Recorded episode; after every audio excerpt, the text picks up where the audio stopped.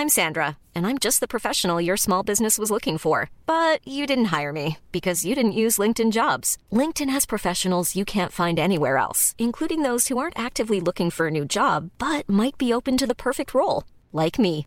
In a given month, over 70% of LinkedIn users don't visit other leading job sites. So if you're not looking on LinkedIn, you'll miss out on great candidates like Sandra. Start hiring professionals like a professional. Post your free job on linkedin.com/people today.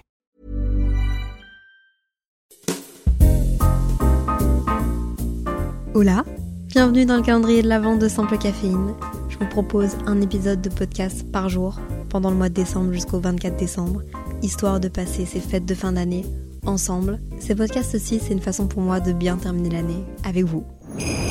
Hola, j'espère que vous allez bien. Je vous retrouve encore une fois pour un épisode du calendrier de l'Avent. C'est un épisode qui me tient particulièrement à cœur parce que si j'avais été au courant de ça plus tôt, je pense que j'aurais fait différemment dans mes relations amoureuses et même dans mes relations avec d'autres personnes euh, en général. En vrai de vrai, vous m'avez beaucoup demandé d'aborder ce sujet en DM sur le compte Instagram de Simple Caféine parce que j'en ai parlé plusieurs fois et ce sujet c'est les langages de l'amour. J'en ai parlé deux trois fois, genre brièvement dans des podcasts et je pense que vous avez retenu ce mot-là et vous avez bien fait parce qu'aujourd'hui je vais vous en parler et je pense que ça peut aider plus d'une personne. Je vais vraiment plus me focus sur les relations amoureuses, donc ça va traiter comme ça, mais euh, je pense que vous pouvez l'utiliser dans Enfin, plus que ça, genre peut-être dans vos relations familiales, dans vos relations avec vos amis proches.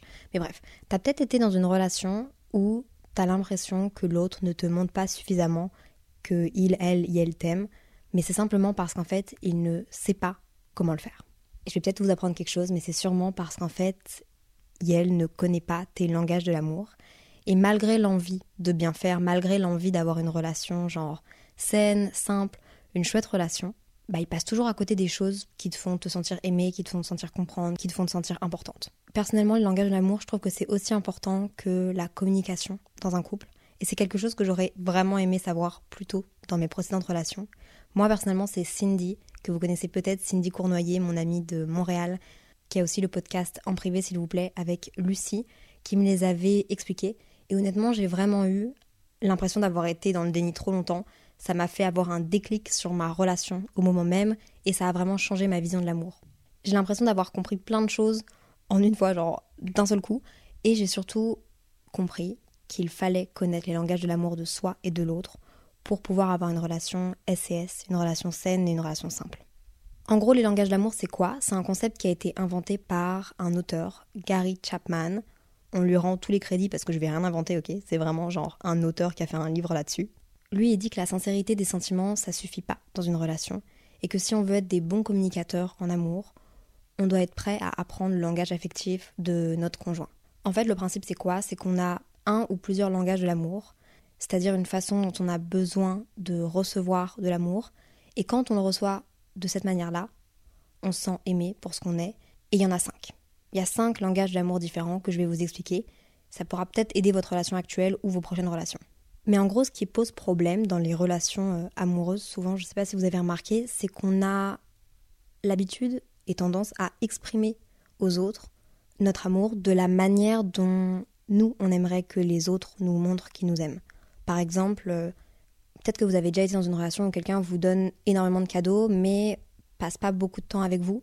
Bah, en fait, c'est pas que cette personne est matérialiste ou que cette personne est superficielle, c'est peut-être sa façon de montrer son amour parce que c'est comme ça que cette personne a reçu son amour dans son enfance et c'est comme ça que elle, elle a besoin de recevoir son amour. Ou genre imagine que toi tu as besoin de toucher physique, qui est un des cinq langages de l'amour justement. Bah forcément c'est comme ça que tu vas le montrer aux autres. C'est comme ça que tu vas montrer que tu tiens à eux, que, que tu aimes la personne avec qui tu es, de cette manière-là. Mais c'est peut-être pas forcément comme ça que il, elle, elle a besoin de le recevoir. Et vu qu'on a chacun notre langage d'amour, bah, c'est pas forcément comme ça que les autres ont besoin qu'on leur exprime. Et c'est ça aussi qui peut mener à des disputes, à une incompréhension dans le couple, ou genre l'impression de ne pas compter pour l'autre ou de pas être aimé, ou simplement tu peux avoir l'impression de faire des efforts et de donner des preuves d'amour à ton ta partenaire, mais comme c'est pas ce dont il, elle, elle a besoin, bah au final l'autre va juste pas les recevoir, et va juste pas les comprendre comme toi tu voudrais. Donc tu auras l'impression de t'investir énormément dans la relation, et l'autre aura peut-être l'impression que tu t'investis pas du tout.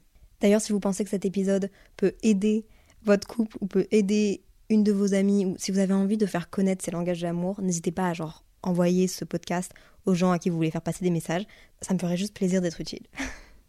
Donc je vais vous expliquer c'est quoi les cinq langages de l'amour de Gary Chapman justement. Et puis moi je vais vous dire quels sont les miens. Comme ça vous allez peut-être euh, un peu plus comprendre. Je trouve que c'est un exercice hyper intéressant et hyper important pour nos relations. Le premier langage de l'amour c'est simplement et simplement. Faut que j'arrête de dire simplement parce que c'est pas facile pour tout le monde justement. Les moments de qualité. Ça peut paraître une évidence pour certains, genre personnellement, mais je sais que c'est pas pour tout le monde. Je bois une petite gorgée de mon café avec un peu de lait d'avoine les moments de qualité, c'est quoi? En gros, c'est lorsque tu te sens aimé, lorsqu'on t'accorde du temps et de l'attention. Ça peut être simplement être ensemble, ou ça peut être être ensemble et faire des activités, créer des souvenirs, mais ça peut être aussi juste avoir des dialogues de qualité. Moi, j'appelle ça des big discussions. Bon, parce que je fréquente euh, quelqu'un qui est anglophone, mais les grosses discussions. Simplement avoir une vraie discussion où vous partagez vos expériences, vos pensées, vos émotions, sans s'interrompre. Et ça, je pense que c'est le point clé c'est vraiment sans s'interrompre, c'est savoir écouter et apporter beaucoup de bienveillance. Parce que, bah, mine de rien, ces big discussions, si c'est votre langage de l'amour, mais que c'est pas le langage de l'amour de votre partenaire, et qui fait l'effort de faire ça, bah, il va peut-être s'exprimer sur des sentiments, des émotions, et peut-être que cette personne a simplement besoin de s'exprimer, il n'y a pas besoin qu'on l'interrompe ou qu'on lui donne des conseils ou qu'on parle de notre propre expérience. Ce que je veux dire, c'est qu'on n'a pas toujours besoin de conseiller, de juger, de critiquer. Écouter, c'est parfois juste ce dont une personne a besoin. Et puis dans les moments de qualité, évidemment, il y a aussi parler. vous ne devez pas juste vous taire et écouter l'autre. Vous pouvez genre parler de vos émotions, de tes peurs, de tes doutes. C'est une façon de montrer son amour à certaines personnes qui ont besoin d'avoir cette connexion-là, justement pour se sentir aimé. Je vais revenir après sur mes langages de l'amour, mais vous allez comprendre que, évidemment, c'est le numéro un chez moi. Le deuxième langage de l'amour, c'est les cadeaux. Et je veux vraiment essayer de bien m'exprimer à propos de cette catégorie parce qu'elle peut paraître très superficielle, péjorative, genre si tu dis à quelqu'un, bah moi mon langage de l'amour c'est les cadeaux, la personne ne va pas comprendre. Mais ce que je veux dire par les cadeaux, c'est des cadeaux peu importe la valeur. C'est plutôt quelque chose donc déjà de physique, mais que quand tu le reçois, tu te dis ah cette personne a pensé à moi. C'est plus l'attention derrière. Et il y a des personnes qui ont besoin de ça pour se sentir aimé. Ça peut être par exemple tu pars en vacances et tu ramènes à ton partenaire, ta partenaire, un bracelet ou un aimant ou une carte postale peu importe la valeur. Je dis que c'est quelque chose qui est acheté, mais en fait ça peut évidemment être aussi euh, quelque chose qui a été fait à la main, quelque chose euh, qui a été trouvé, par exemple genre un coquillage sur la plage, ou je sais qu'il y a certaines personnes qui sont vraiment douées pour ça, et moi je l'avais fait justement. Par exemple créer un bocal avec, je sais pas, 30 papiers dedans, et ces 30 papiers sont des petits mots d'attention pour chaque jour du mois de janvier par exemple, ou pour chaque jour du mois d'anniversaire, j'en sais rien. Mais ça c'est considéré comme un cadeau. Et il y a des personnes qui ont, pour eux, c'est ça leur langage de l'amour vous pouvez le remarquer parce que eux le font beaucoup plus facilement que d'autres personnes. Ça peut être une fleur aussi ramassée dans un champ ou un bouquet de fleurs acheté ou le troisième langage de l'amour, c'est les paroles valorisantes. Quand je dis paroles valorisantes, c'est par exemple les encouragements. Peut-être que toi, tu as besoin d'entendre que les gens te disent genre, je suis sûr que tu vas réussir ton examen, ou bien euh, je suis sûr que tu vas réussir à monter ce projet, je suis là pour toi. Et tu as peut-être aussi besoin de personnes qui te disent genre, comment est-ce que je peux t'aider, je vais t'aider, t'inquiète pas, ça va aller, t'es la meilleure. Des paroles valorisantes, ça peut aussi être simplement des compliments genre physiques, mais pas spécialement. Et par paroles valorisantes, je veux dire par exemple les compliments sincères. Donc, t'as peut-être besoin d'entendre que ton ou ta partenaire te dise genre ah oh, t'es vraiment ravissante aujourd'hui, oh cette couleur de cheveux te va bien ou ces petits trucs là. Comme ça peut aussi être des remerciements. Une personne qui te dit souvent merci ou qui te demande pardon, qui s'excuse, qui T'as peut-être besoin de ça dans ton partenaire. Et ça peut aussi être des encouragements. Par exemple, je suis sûre que tu vas réussir ton examen. Comment est-ce que je peux t'aider? T'es la meilleure, ça va le faire. Les paroles valorisantes, ça englobe tout ça. Le quatrième langage de l'amour, c'est les services rendus. En gros, c'est les petites aides de l'autre qui demandent de la réflexion, de l'organisation, du temps, de l'effort, de l'énergie. Savoir que quelqu'un est impliqué te rend service. Peut-être que toi, tu as besoin de services rendus, genre tu te sens aimé quand quelqu'un prend son temps pour aller chercher un de tes colis. Tu te sens aimé quand quelqu'un prend son temps pour te ramener quelque chose à manger parce que tu as eu une grosse journée. Ou vous voyez tous ces petits services rendus là. Peut-être que c'est ça qui vous fait du bien. Euh, le seul truc là-dedans, c'est qu'il faut que ce soit fait de bon cœur, évidemment, parce que bah, si t'es une personne qui a besoin de services rendus, mais que t'as l'impression que c'est un calvaire pour l'autre personne, bah évidemment, ça nique le truc. Et puis, évidemment, ça doit être fait sans culpabiliser l'autre genre vraiment juste de façon positive et, bienveillante et La ligne est mince entre la culpabilisation des services rendus et le fait de le faire faire de bon cœur. Et on sait très bien que quand on reçoit un service de quelqu'un, si on a l'impression de lui avoir mis un couteau sous la gorge pour que il, elle, elle le fasse, bah ça nique tout. Genre ça peut être la vaisselle par exemple. Euh, si tu as l'habitude dans ton couple de, toi faire de la vaisselle tout le temps parce que bah, c'est vos tâches ménagères, mais que tu as une dure semaine, bah, peut-être que si ton ta partenaire fait la vaisselle cette fois-ci, sans spécialement que tu lui aies demandé, bah, ça va être un service rendu et ça va vraiment t'apaiser et t'apporter une dose d'amour. Et le cinquième langage de l'amour, c'est le contact physique. Ce langage de l'amour-là, il est aussi appelé le toucher. Mais je vous vois venir, c'est pas juste quelque chose de sexuel. Ça peut être par exemple une main dans les cheveux, ou quelqu'un qui te prend la main dans la rue de façon hyper spontanée, les câlins, les relations sexuelles aussi évidemment, entre partenaires, on le rappelle, consentant, tout ce qui est par rapport au toucher et à la présence physique. Je vous ai dit les cinq langages de l'amour. Euh, est-ce que vous vous êtes reconnu dans un, dans plusieurs? À votre avis, moi personnellement, je suis lequel? Peut-être que vous venez de découvrir mon podcast et que vous êtes là en mode, ben, Léa, j'en ai aucune idée, enfin, on se connaît pas, on n'a jamais eu de relation amoureuse ensemble. C'est clair, je, me rends compte que poser cette question, c'est peut-être un peu bizarre parce que, bah, ben, vous n'êtes pas mes ex. Mais, pour être 100% honnête avec vous, c'est un peu difficile parce que j'ai l'impression que je me retrouve dans tous les langages de l'amour, mais à plus ou moins grande échelle. Genre, par exemple, je me serais jamais dit que j'étais une personne qui aimait euh, recevoir des cadeaux comme en tant que langage de l'amour. Mais, mine de rien, pour moi, recevoir des fleurs, c'est assez important. Enfin, le fait que quelqu'un ait pensé à moi et voulu m'acheter un bouquet de fleurs, c'est quelque chose qui me touche particulièrement, mais c'est peut-être juste par rapport aux fleurs, donc ça compte peut-être pas. En tout cas, les cadeaux sont loin d'être quelque chose d'important pour moi dans mes relations amoureuses.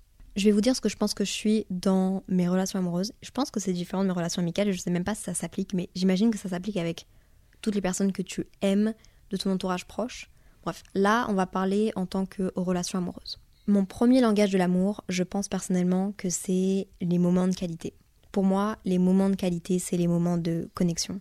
Je suis quelqu'un qui adore travailler, qui adore faire plein de choses, avoir mes journées bien remplies et je pense que j'ai sincèrement besoin de moments de qualité avec la personne que j'aime.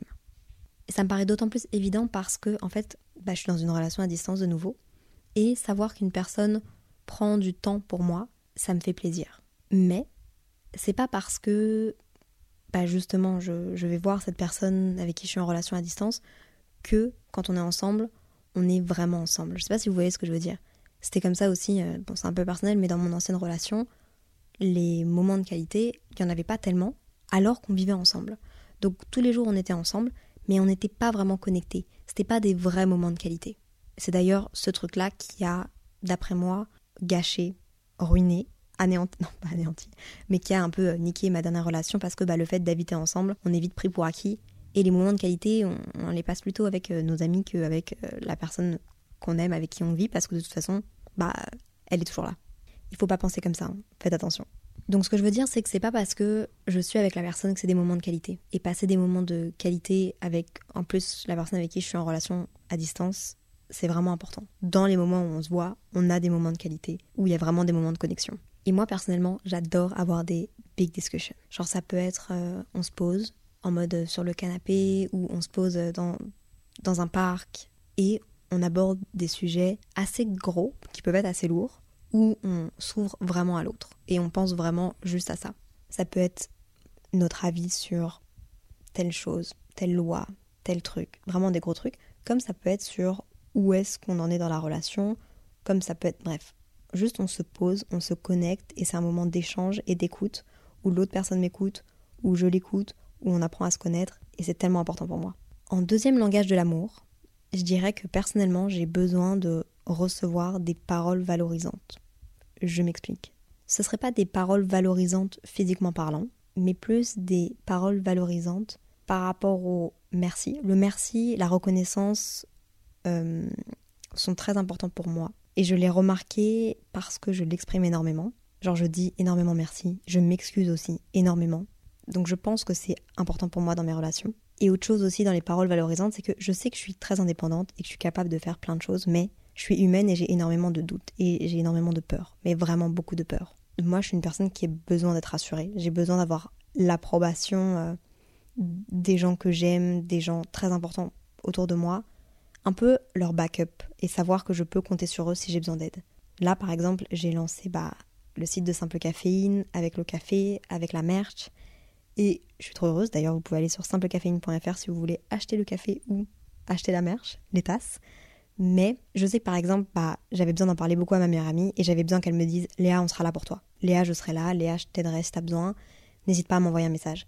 J'ose pas le demander, mais j'ai besoin, c'est comme ça que je vois que je suis euh, aimée. Qu'on me dit T'inquiète, Léa, ça va aller. Si t'as besoin d'aide, je suis là. Et bah, mine de rien, c'est aussi comme ça que j'ai été éduquée. Donc il y a un lien. La façon dont vous avez besoin qu'on vous montre l'amour, c'est aussi la façon dont vous avez reçu l'amour quand vous étiez plus jeune. Et puis pour le troisième, parce qu'en fait j'aurais pu tous les mettre, mais je vais éviter. Pour le troisième langage de l'amour qui est assez important pour moi, je dirais que dans les relations amoureuses, ce serait le contact physique. Typiquement, c'est vraiment quelque chose que j'ai euh, avec la personne que je vois parce qu'il est comme ça. C'est aussi pour ça que j'ai un peu hésité à le mettre. Parce que je suis pas spécialement quelqu'un euh, très câlin, très. J'ai pas besoin avec mes amis. Mais je pense que dans mes relations amoureuses, j'accorde quand même une grande importance à comment est-ce qu'on se comporte. Euh, j'ai remarqué ça dans ma relation actuelle. En vrai de vrai, je remarque quand même que j'accorde une grande importance à comment est-ce qu'on se comporte l'un envers l'autre au niveau physique. Par exemple, euh, est-ce que quand on marche dans la rue, il va me tenir la main? Est-ce que euh, quand on fait des longues routes en voiture, il va mettre sa main sur ma jambe Ou est-ce qu'il va me tenir la main? Quand il me fait des papouilles Quand on est en train tous les deux de bosser l'un à côté de l'autre et puis genre il a un petit geste de tendresse. En vrai, c'est quand même important pour moi et c'est quand même un langage que je prends vraiment à cœur. Typiquement, ouais, qui me rassure sur euh, ce que l'autre euh, ressent pour moi. Et bon, ça peut paraître très anodin pour certains si c'est pas votre langage d'amour, ce que je peux comprendre, mais euh, clairement, c'est le mien. Mais j'ai quand même hésité entre service rendu et contact physique parce que, ouais, je trouve que les services rendus sont assez importants, mais d'un autre côté, c'est pas vraiment ce que je donne le plus facilement, donc I guess que c'est pas ceux que j'ai vraiment envie de recevoir, c'est moins important, je dirais. Donc typiquement en amour, j'ai tendance à montrer que j'aime la personne, que j'apprécie la personne avec les moments de qualité, les paroles valorisantes, le contact physique, parce que c'est la manière dont j'aimerais que l'autre m'exprime son amour. Mais c'est pas forcément comme ça que l'autre a besoin de recevoir l'amour. Genre la personne que je fréquente, elle les paroles valorisantes, bah c'est quelque chose qui trouve vraiment pas sincère. Genre il a du mal avec ces trucs-là. Peut-être aussi parce que il est anglophone et il vient des États-Unis. Et aux États-Unis, les paroles valorisantes sont un peu euh, jetées. Euh, voilà quoi. On sait quand les Américains disent des choses, euh, ils pensent pas vraiment ça. Donc pour lui, les paroles valorisantes, c'est pas du tout ça. Par contre, on a de la chance. Le contact physique, je pense qu'il place en numéro 1 ou numéro 2. Et les moments de qualité aussi. Il me semble qu'il les place dans... Ah non, et les services rendus. Bah, je sais que du coup, personnellement, quand je le vois, il adore la nourriture. Ok, il adore manger bah si jamais quand il vient me rendre visite ou quand on se retrouve à un endroit, j'arrive avec de la bouffe ou un jus de fruits ou quelque chose comme ça, je sais que ça le touche vraiment et que ça... Ouais, je sens qu'il se sent aimé. Attention, encore une fois, je ne lui ai jamais dit qu'il y avait quelque chose... Euh, je On n'a pas dit les big words, on n'a pas dit les grands mots, ok? Mais simplement, il se sent vraiment euh, considéré, apprécié, aimé. Et en fait, c'est là toute la difficulté d'apprendre à aimer correctement une personne. En fait, je pense que il faut apprendre à agir pour l'autre et l'autre doit apprendre à agir pour toi. Et je pense que c'est à ce moment-là, quand vous êtes tous les deux aptes à faire ce genre de choses pour le bien-être émotionnel de l'autre, pour que l'autre se sente bien, que c'est un vrai amour. Et je pense que quand vous connaissez les langages de l'amour de votre partenaire ou de la personne que vous commencez à fréquenter ou même que vous fréquentez depuis 10 ans, bah ça aide vraiment votre relation et ça rend la relation encore plus saine la communication encore plus grande. Et il y a une vraie sincérité dans les sentiments lorsque vous agissez pour le bien-être de l'autre, pour que l'autre se sente aimé de la façon dont il a besoin d'être aimé.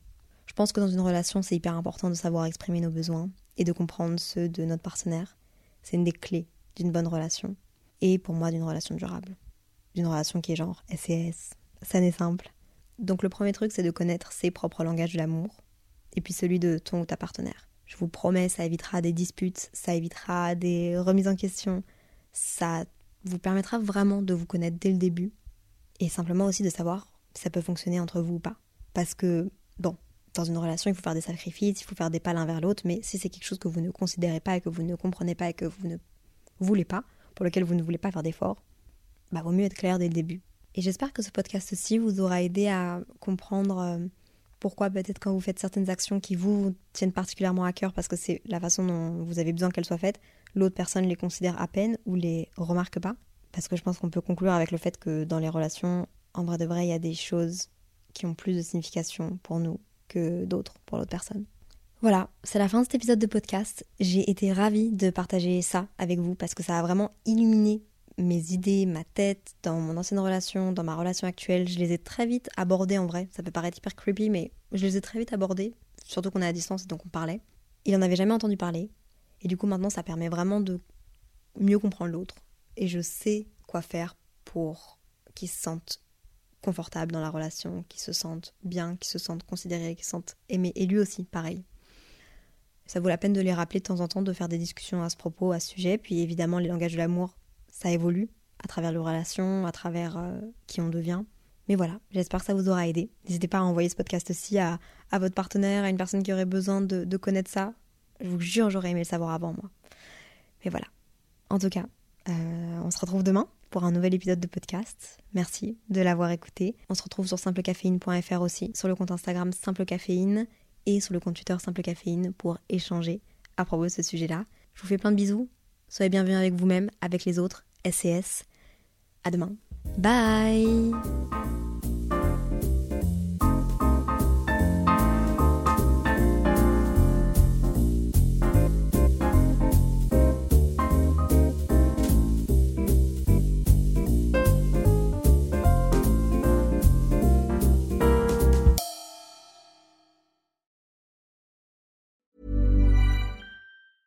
Hi, I'm Daniel, founder of Pretty Litter. Did you know cats tend to hide symptoms of sickness and pain? I learned this the hard way after losing my cat, Gingy. So I created Pretty Litter, a health monitoring litter that helps detect early signs of illness by changing colors, saving you money and potentially your cat's life. Pretty Litter is veterinarian developed, and it's the easiest way to keep tabs on your fur baby's health right at home. Go to prettylitter.com and use code ACAST for 20% off your first order and a free cat toy. Terms and conditions apply. See site for details.